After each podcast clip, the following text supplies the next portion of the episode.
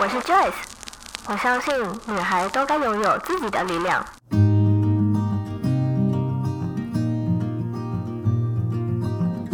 分享，让我们彼此之间不再疏远。不管是财务或身心灵成长，身为女孩的我们，都该拥有精彩的人生。在这里，跟我一起成长，一起阅读不同的生命典范吧。欢迎你来到一则茶室。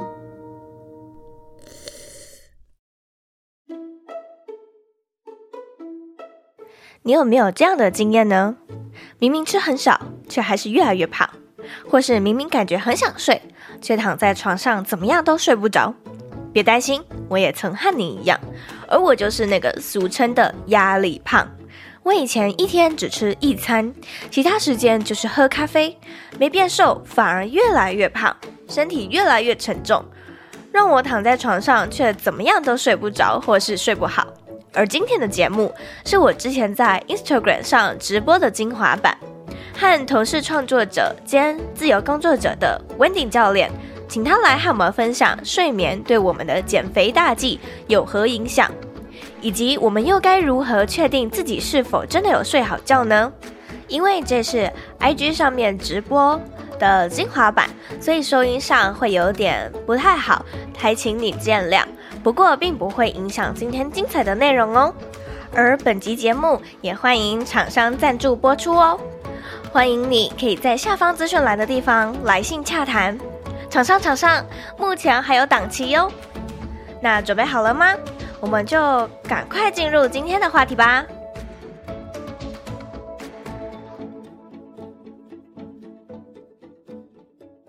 这一场直播是 PPCC 串联的直播活动。那今天晚上是我跟 Wendy，我们两个要来聊的是。怎么减脂都减不下来的一个议题，然后睡眠跟压力又会怎么影响我们减脂？如果线上有些听众朋友们有在健身或者是本身就有运动习惯的人的话，可以在下面帮我留言说你平常喜欢的运动是什么，或者是你现在有没有运动的习惯等等的。我们还是要先请 Wendy 跟大家自我介绍一下你自己，因为可能线上听众朋友们还不知道你是谁。呃，我是 Wendy，然后我现在是一名教练。我脚受伤之后，透过健身然后好转。然后如果有兴趣听我的故事的话，嗯、那个佩佩女子健心室里面有一集，就是有讲到我自己的故事。还不知道 Wendy 的故事的话，那一集的 Podcast 可以先去，呃，等一下听完直播的时候再去听。那你们就可以知道 Wendy 的整个心路历程，然后听完之后就觉得非常励志。你会觉得 Wendy 都可以重训了，为什么你不行呢？Wendy 都可以运动，你不行呢？线上可能有些听众他们想要健身，或者是呃还没有开始，或根本就不知道运动健身。的初学者来说，减脂到底是什么呢？那热量赤字啊，这对我来说，一开始的时候，我真的是完全不知道什么是热量赤字。你可以先稍微跟初学者稍微解释一下吗？呃，基本上你要减脂的话，你就是要创造热量赤字。那什么是热量赤字？就是你消耗的热量。要大于你吃进去的热量，只要是这样的话，基本上你就可以减脂。所以有些人会问说，嗯、那增肌跟减脂有没有办法同时达成？今天如果你是一个新手的话，嗯、大概前面六到八个月你是会有一个新手蜜月期，你是有办法同时增肌减脂的。但是等你超过这六到八个月之后呢，你增肌跟减脂，通常你就只能选一个。减脂的话，你是要热量赤字嘛，所以你消耗的要大于你吃进去的。但如果你是要增肌的话，你的能量需求就会变成你要创造热量盈余，你吃进去的要大于你消耗的。那可是想问问 Wendy，呃，你刚刚有说要制造热量盈余，那我们要怎么去算出自己应该要怎么去每日达成热量赤字呢？我们又不知道一天我们到底摄取了多少的热量。嗯，所以其实这个就牵扯到到底要不要计算热量这件事啊。那其实前期的话，会先建议。可以稍微算一下自己的基础代谢率，再去算那个你的 TDEE 嘛。那算出来之后，其实减少大概百分之二十到二十五的热量，或是你的吃热量。但是这到底准不准，就变成其实学生要稍微去算一下热量，要自己去试一下。如果你算出来这个赤字的热量啊，嗯、呃，你可能持续了一个礼拜，但是你发现你的体重都没有掉的话，那有两种可能，一种就是你的热量赤字可能就是要再调整。然后再来第二个就是你、嗯、你计算热量有可能计算错误，你以为你吃的很少，可是其实你可能在估算的时候你是超过了。超过了哦。对，其实大部分的学生都是这样啦。嗯、反正不管你任何减重方式，它都是透过减少你的热量摄取，让你的总热量下降，进而达到你的赤字。嗯、所以如果你不想算，但是你透过就是比方说吃原型食物，或是比较少的碳水，然后你增加你的活动量跟运动量的话，其实也是可以啦。如果不知道怎么去算热量，有没有什么 APP 可以让我们去稍微精准的去追踪一下我们自己的热量呢？大部分的人是用那个 MyFitnessPal 那一个嘛，然后不然就是另外一个是 Fat Secret，嗯。但是其实大部分的人一开始要算热量，我知道是有点困，所以你可以用一个方式，就是就是你每一餐一个盘子的话，你大概一半是你的蔬菜量，大概在四分之一会是你的蛋白质，哦，那剩下的话你可以分给碳水。大家再去看的时候很简单，你去看一下你每天一整餐，你的比例是不是这样配？通常大部分的人都是碳水太多啊，纤维质太少嘛。嗯。早餐的话，蛋白质的量就要吃的比较多一点，因为它可以延续一整天的饱足感。但是蛋白质的话，如果不吃高蛋白，又可以用其他方式来。补足吗？比如说我自己知道的就是豆浆、嗯、豆类制品，然后深色蔬菜、嗯、这些。你说不要喝乳清蛋白之外的选择吗？就是鸡胸肉啊、鸡蛋啊这些。拜托 可以不要水煮吗，教练？可以不要水煮？可以不用水煮啊，但是你你蛋白质的量其实就是要够啊。你在减脂的过程中，你的脂肪跟肌肉它是会同时一起降的，所以这时候为什么要做重量训练？嗯、所以。你重训的目的是为了让它维持，不要再掉，或者是你是新手蜜月期有机会让它增加。所以当你掉比较多体重的时候，你的肌肉稍微掉一些是是可能的，是正常的。那再来呢，我们就想要再问 Wendy 说，其实有一种说法是吃、睡、练这三个要均匀，而且要平均的去分配，才可以达到最健康的，嗯、不论是健身或减脂运动的效果。那就想要问问 Wendy 说，到底这三个哪一个最重要？三个都重要。如果你今天不管你要增肌还是减脂，三个都缺一不可。因为很多人其实可能他饮食很控制，嗯、然后运动也做得很多，可是他的睡眠状况其实是没有很好的。所以我们今天就是要来讲说，如果你睡不好的话，会对你有什么影响？很多人就知道说，哦，睡不好可能不好减，可是会想说。那到底为什么它会让你不好减？然后，所以我们今天稍微讲一下睡眠对你荷尔蒙的影响。那你知道为什么之后，你就会比较甘愿去睡觉。上次我去上研习的时候，我们老师是说，其实你的深层睡眠至少要进到至少要两个小时。所以如果说你睡了很久，嗯、可是你的深层睡眠时间很短的话，那就彼此不是一个品质很好的睡眠。觉得还蛮鼓励大家可以用一些，比方说小米或者是 Apple Watch，不是有些都可以监测你的睡眠吗？嗯，然后你就可以监测一下你的睡眠品质是不是好的，你的深层睡眠有没有达到两个小时？那刚刚呢就有讲到睡眠如果低于七个小时就算是睡眠不足。那睡眠不足，嗯、因为我知道是会对我们身体的荷尔蒙有一点影响。那对我们身体，嗯、我不知道到底实质的影响是什么，除了呃会累，然后工作效率不太好的状况，这以外。还有什么影响呢？嗯，那我们今天先聊两个跟睡眠有关的荷尔蒙，一个是瘦体素，嗯、一个是饥饿素。瘦体素的话呢，它就是会让你的大脑感觉到饱，所以你感觉到饱之后，你就会停止进食，然后它可以增加你的代谢跟抑制脂肪合成。嗯、你只要睡不好的时候，你只要一个晚上没有睡好，你的瘦体素就会下降百分之大概二十左右。那瘦体素的另外一个相反就是饥饿素。那饥饿素的话，它顾名思义，它会让你觉得饿，你会一直想要吃东西。那这个是你的荷尔蒙的运作，嗯、就是你没有办法靠你的意志力去控制的。正常来说呢，你通常是会在早上八点，然后再来是中午十二点，然后晚上可能六七点、嗯、这三个时间，你的饥饿素会开始做事，它会让你饿，所以这这是进食时间嘛，你会想要去吃东西。它还有一个时间也会让你想要吃东西，就是凌晨一点的时候，吃宵夜。对，所以如果，所以如果这个时候你没有去睡觉的时候，其实你这时候你饥饿素会上升，你就会开始很想要吃东西。那饥饿素它在作用的时候呢，它会让你吃高热量，就是比较高油、高盐、高糖的这种东西。天以所以这就是为什么熬夜的时候你一定会想要吃什么泡面、炸鸡、薯条。谁会在熬夜的时候就是要吃鸡胸肉？可能凌晨一点你还不去睡觉的话，你就开始想要吃东西嘛。这时候，如果你吃东西的话，你的大脑会有个奖励机制，嗯、所以你会在这个时间点去吃那些高热量食物的时候，你会觉得特别幸福。你的瘦体素跟饥饿素，它两个东西是互相抑制的。比方说，你今天如果睡不好的话，你的饥饿素就会上升，你的瘦体素就会下降。所以意思就是，你睡眠不足的话，你的荷尔蒙分泌就不会这么正常。因为它，因为你要想要瘦体素，它有个功能是它可以增加你的代谢，然后抑制你的脂肪合成嘛。如果你睡眠不足的话，其实你每天的摄取热量是有可能会多到三百卡的。天哪，三百三百卡哦！可是胖的人其实他的瘦体素啊，其实是比瘦的人多的。嗯、然后这时候你就会想说，啊，那为什么胖的人还越来越胖？嗯、是因为胖的人他虽然说分泌很多的瘦体素，但是他身体会有一个叫做瘦体素阻抗，就是你的身体虽然分泌很多瘦体素，但是你的大脑感觉不到。所以你永远还是觉得你好像你好像很饿，你还是会一直想要吃东西。那瘦体素阻抗的话，嗯、它会有哪些迹象？就是你会觉得你的食欲会变好，然后你的代谢会下降，然后很容易饿，精神会不好。肥胖你比较容易瘦体素阻抗之外，还有一个状况也很容易瘦体素阻抗，就是很多女生不是长期节食吗？如果你长期节食，然后一直长期都吃很少的话，你也会让你的身体进到一个受体素阻抗的状态。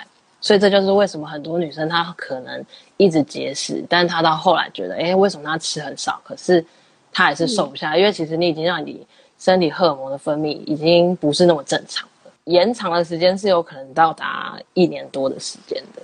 就是为什么一直跟大家说不要吃太少？我之前其实就是你刚刚说的那种吃很少，然后反而是越来越胖的。我开始成为自由工作者后，我一天可以只吃一餐。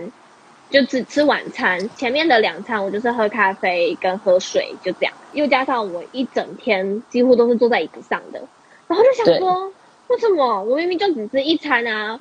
为什么我还是 越来越胖？然后为什么我肚子那边的肉就越来越多？所以我就觉得还是是因为我晚餐吃太少了，所以我晚上我晚上的那一餐又会再吃更少，结果又又反而不更胖，就真的是不懂。当你一直长期热量赤字的时候，其实你的身体你也是给他一个蛮大的压力来源的。压力源就会牵扯到皮质醇嘛。对，当你压力大的时候，你也不容易减脂啊。你的身体会比较倾向于减肌增脂。所以如果你长期一直吃太少的话，嗯、你不只有可能让你的身体受体素阻抗，你有可能一直在给你身体额外的生理压力。帮大家稍微重点整理一下，就是不要睡眠不足，然后也不要吃太少，嗯、因为这两个。都有可能会导致你，呃，荷尔蒙分泌不正常，反增，对，因为荷尔蒙的关系。嗯。所以你要怎么样让你的荷尔蒙在一个比较正常的状态？就是你的睡眠一定要充足，因为你的受体素跟饥饿素会受到你睡眠的影响嘛。嗯、然后再就是你要有足够的热量，就是你不能长期节食，你不能吃太少，足够的热量才有办法让你的饥饿素跟受体素是正常的分泌的。然后再就是不要瘦太快。一个礼拜大概就是瘦零点五到一公斤就好了，就不要瘦太快，就是就是对对。嗯、虽然说我知道大家都很想要就是瘦快一点，可是剧烈的就是体重变化会让你的荷尔蒙受到影响，所以有些女生她减太快之后，她可能荷尔蒙就失调，她月经就不来了嘛。那基本上你月经不来的话，你就没有你的荷尔蒙分泌就是不正常的，你就没有给你的身体一个好的减脂的环境，所以你之后想要再瘦就变得。比较，比较难，然后再就是重训嘛，增加你的肌肉量。你的肌肉量如果比较多的话，相对你的饥饿素分泌会是比较少的。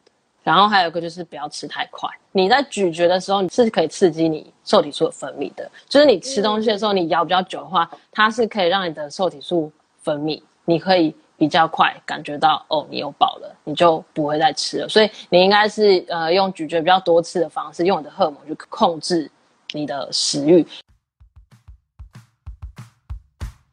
现在就让我们休息一下，进一段两分钟的广告。你也想要开始建立自己的 podcast 节目，却不知道该怎么开始吗？网络上的课程比比皆是，却不知道哪一堂课程适合你。Joyce 有一堂 podcast 养成班，一次解决你所有的问题与烦恼。从一开始的找到你想要建立 podcast 节目的初衷，一步步带领你找到适合自己的主题与内容。不会设计或不懂设计的你，也可以简单制作出属于自己的节目封面。